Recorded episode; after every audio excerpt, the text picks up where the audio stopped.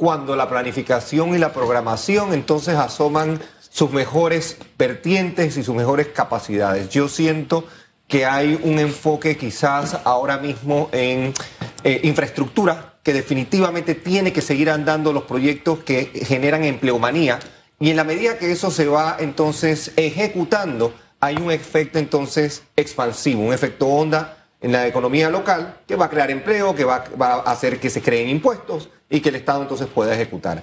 Con eso dicho, siento de nuevo que la micro, pequeña, mediana empresa tienen un rol protagónico que no se les ha dado, que no se les ha honrado, que no ha, no ha habido la forma posible en la que los fondos que fueron asignados en un momento para tal plan, como parte de la planificación supuesta que hubo, y no ha llegado y no se ha materializado, ya sea porque la banca local no supo hacer uso del, dinero en ese momento, ya sea porque la banca estatal no supo estructurarlo de la mejor manera posible, o porque sencillamente no fue prioritario en el esquema grande de las cosas. Entonces yo sí creo que cuando se refiere a prioridad, definitivamente tenemos que seguir adelante con la campaña de vacunación profunda, agresiva, esa que nos lleve a la inmunidad de rebaño lo más prontamente posible y que también de una u otra forma pues pase al tema también educativo. Creo que la educación, lo hemos dicho una y otra vez, 7 de marzo es un día pivotal, esencial para el destino de nuestro país, no es menospreciable esa fecha y eso va de la mano entonces de que los fondos, el dinero circule. De nada sirve este dinero en las arcas de bancos, de nada sirve este dinero en las arcas del Estado porque si bien es cierto, el Estado todavía no tiene esa vitalidad para recuperar, recaudar impuestos como lo venía haciendo en el 2018 y el 2019, ahora sí puede sembrar la semilla para que se cree de nuevo empleo, expansión eh, del trabajo y también pues la recaudación producto del esfuerzo de cada uno de los panameños empresarios y empresarias. Fíjese que el viceministro planteó que el día de mi cumpleaños, precisamente el 23 de diciembre, rebasamos la recaudación, ese, esa ese, digamos, ese borde que había ahí de 7 mil millones, lo cual no deja de ser buena noticia y planteaba eso nos da piso para pensar en la posibilidad de no endeudarnos el otro año. En fin, elaboró toda una teoría a partir de ese hecho que definitivamente es un, es un avance. Pero miremos hacia el otro año tomando como base un poco lo que nos dijo el viceministro, un poco lo que estamos viviendo cada uno de nosotros. Eh, ¿Será un año más difícil, más duro, de mayores retos? ¿Cómo lo ve usted? Sí.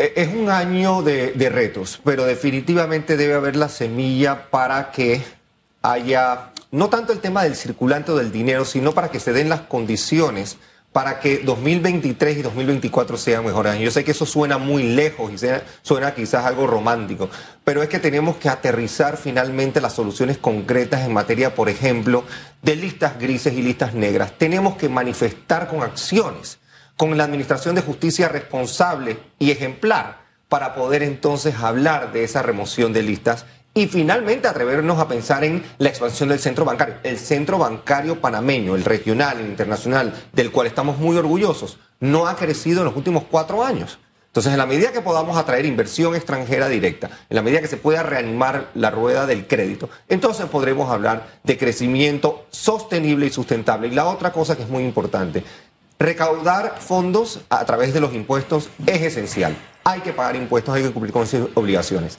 Pero el Estado tiene que actuar como un buen padre de familia y finalmente aterrizar en el buen uso de esos fondos. El gasto no controlado, el gasto no planificado o el que sencillamente sigue la intención de una agenda particular de alguien no puede ser sustentado y sustentable en el tiempo porque no crea el impacto social, socioeconómico que necesitamos. Gastar por gastar solo sirve para garantizar desorden irresponsabilidad y más deuda. Y en la medida que eso se dé, no vamos a poder asignar los fondos necesarios para que el país no solo crezca, porque en nuestra economía particular, la dolarizada, la que depende del canal, la que depende de los puertos y telecomunicaciones, vamos a crecer, vamos a tener ese 6 y 7%, pero no se trata de crecer por el simple hecho de apuntar hacia crecimiento o apuntar hacia eh, pues un gancho o cumplir con una métrica.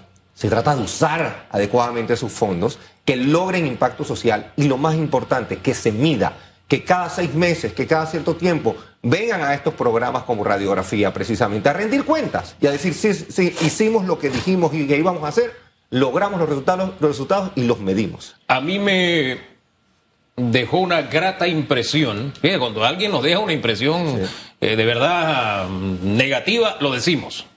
Pero me dejó una grata impresión la franqueza del viceministro al decir, espérate, no, la APP, eso va a tomar tiempo estamos trabajando. Ya, ya no suena a, espérate, que eso viene en un par de días. O sea, no se puede inflar de, de, de manera hipotética la esperanza. No, la esperanza tiene que, debes tener los pies sobre la tierra y eso, eso me gustó. Sí. Eh, así que con las APP, un puntito ahí que no es que viene ya, eso va a tomar su tiempo.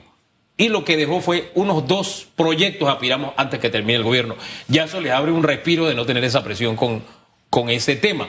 Pero hay otro tema que yo siento que está en el, en el patio de cada uno de nosotros, o en el balcón, si usted vive en apartamento, ¿no? O en la sala de su casa si no tiene balcón. Y es el miedo. El miedo es un imponderable que yo creo que tenemos que saber administrar todos y cada uno de nosotros. Usted habló de educación, el inicio del año escolar, y ya tenemos la experiencia de que con educación tenemos que manejarnos con diferentes escenarios lo que le llaman el multiverso, ¿verdad? Eh, si pasa esto, esta es la salida. Si pasa aquello, esta es la salida. O sea, tener varias opciones. Me preocupa que ya algunos dirigentes hayan dicho, Omicron es más contagioso, eso va a afectar el próximo año. ¡Wow!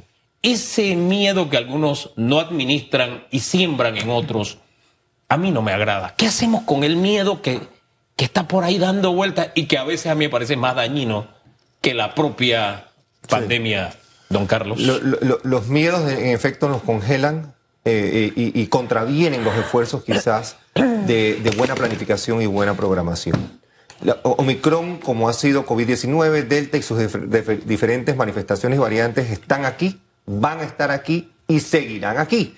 No vamos a poder eliminarlos de la noche a la mañana. Es muy posible que sean parte de nuestra vida, como lo es la influenza, como lo es un resfriado o una rompehueso como comúnmente las conocemos. Eso va a tomarse eh, eh, algún tiempo, pero el miedo se contrarresta entonces con la ciencia, con la evidencia, con data.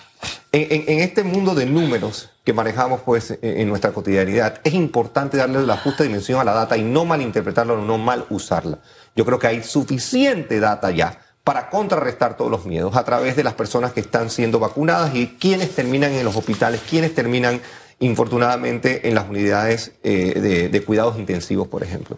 Pero el miedo no solo congela la parte de salud, el miedo congela la parte de inversión, el miedo congela la parte de gasto, la, adecuada planificación, el esfuerzo entonces de cómo utilizar esos fondos y esos dineros, nos congela. Si no podemos zafarnos del miedo, estamos condenados a más deuda, estamos condenados entonces a poco crecimiento y lamentablemente no va a haber mejores días para más panameños si no sabemos sacudirnos de esa cobardía, sino que tenemos que actuar con la valentía y atrevernos entonces a hacer las cosas de manera innovadora y diferente.